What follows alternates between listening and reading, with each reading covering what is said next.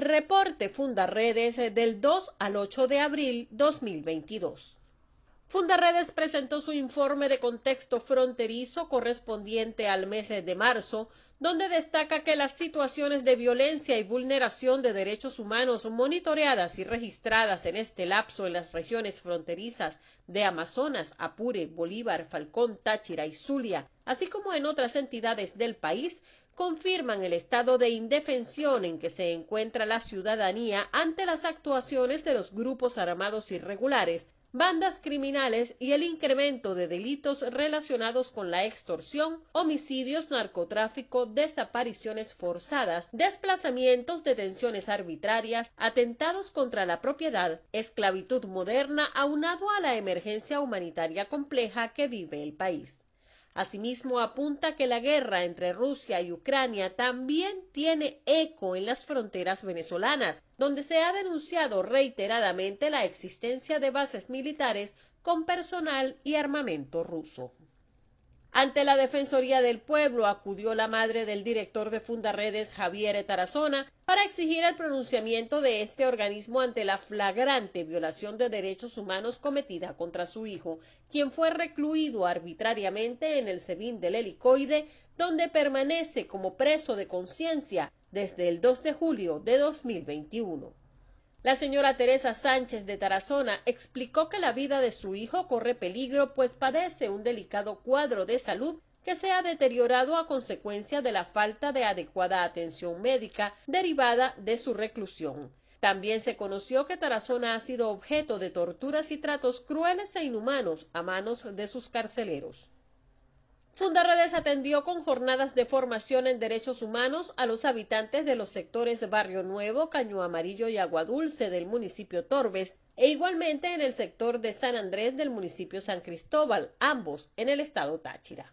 Allí la organización realizó actividades orientadas a promover la participación y el ejercicio ciudadano mediante el aprovechamiento de espacios que permiten la reflexión y capacitación para dar mayor importancia a la documentación, difusión y denuncia en la violación de derechos humanos, reforzamiento de valores cívicos y ciudadanos, todos estos elementos indispensables para integrar la red de activistas y defensores.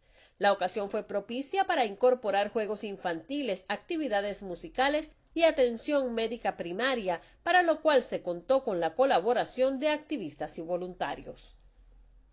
En Amazonas, los hechos de Parima B continúan generando polémica. Amnistía Internacional pidió a las autoridades venezolanas garantizar la integridad de dos hermanos Yanomami, uno de ellos de apenas 16 años de edad, quienes fueron testigos de los hechos violentos en la base militar de Puerto Ayacucho y actualmente se encuentran desaparecidos. Diversas organizaciones indígenas se han pronunciado pidiendo justicia. Fundarredes ha advertido sobre posibles maniobras gubernamentales para silenciar el asesinato de cuatro indígenas a manos de militares durante los sucesos del 20 de marzo en Parima B. Mientras esto sucede, Guardianes territoriales indígenas, especialmente de la etnia Piaroa, denuncian que en el municipio Autana y otras regiones hay presencia de grupos armados irregulares al menos desde el año 2013 y que estos grupos captan cada vez más indígenas para la explotación de la minería ilegal. En Apure se mantiene una importante presencia militar y continúan los operativos para desmantelar las bases de la guerrilla a la que la oficialidad venezolana llama Tancol. Uno de estos hallazgos tuvo lugar en el caserío La Coromoto, cercano a La Victoria, parroquia Rafael Urdaneta, municipio Páez del estado Apure, escenario del conflicto armado el año pasado entre la Fuerza Armada Nacional LLN y las disidencias de las FARC. El comandante del Comando Estratégico Operacional de la Fuerza Armada reportó el reciente hallazgo de un campamento en el que fueron decomisados explosivos, armas largas de alto calibre con miras telescópicas, uniformes militares y droga. Asimismo, un laboratorio para el procesamiento de cocaína, Apure es un escenario conflictivo más allá de los enfrentamientos armados. Esta semana, sus habitantes han protestado por las constantes violaciones de derechos humanos, así como por los persistentes cortes de energía eléctrica y los bajos salarios. En Táchira, dos presuntos miembros del grupo criminal Tren de Aragua fueron detenidos en la trocha Las Pampas de San Antonio, municipio Bolívar. Días antes, otros dos presuntos miembros de esta banda que se ha diseminado por varios países de Latinoamérica murieron en un supuesto enfrentamiento con funcionarios de la Policía Nacional Bolivariana en la trocha Tío Tío de la misma localidad. En el corredor fronterizo entre Táchira, Venezuela y norte de Santander en Colombia, al menos 16 integrantes del tren de Aragua han sido detenidos por autoridades de ambos países en los últimos meses. Las trochas retoman protagonismo en este sector de la frontera con Colombia. Una mujer que había sido forzada a salir de su vivienda por sujetos armados y cinco hombres desaparecidos en diferentes circunstancias fueron hallados sin vida en las trochas de San Antonio, Ureña y la zona norte del Táchira.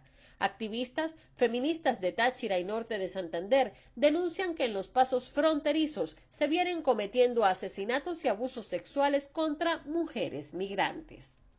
En Bolívar, el cadáver de un joven de 16 años violado y con signos de tortura fue lanzado desde un vehículo a la vía pública en el sector La Barraca de San Félix. La comunidad Pemón de Pahuipa, ubicada en las zonas de las trincheras, municipio Sucre, denunció que la inseguridad por la presencia de grupos armados irregulares dificulta el desplazamiento y tránsito de las familias para abastecerse de productos de primera necesidad. En Anzuategui, grupos irregulares asentados en la zona fronteriza se abastecen de combustible en refinerías clandestinas, lo que les permite procesar y transportar cargamentos de droga a través del río Orinoco hacia el Caribe.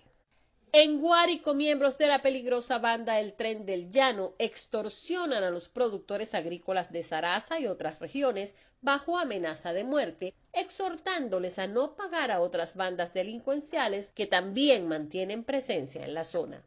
Dos hombres a bordo de una motocicleta lanzaron una granada contra un establecimiento comercial en San Juan de los Morros. Afortunadamente el artefacto no explotó.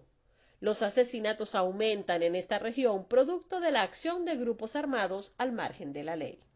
En Zulia, hombres armados pertenecientes a diferentes facciones de organizaciones guerrilleras colombianas reclutan a indígenas venezolanos en la Sierra de Perijá para trabajar como raspachines de coca en territorio colombiano. Los grupos armados irregulares con presencia en la frontera se abastecen de combustible para el procesamiento de cocaína en pequeñas refinerías clandestinas construidas en áreas adyacentes o internas a las instalaciones petroleras estatales venezolanas. Esta semana fueron detectados y desmantelados cinco de estos centros en el estado Zulia.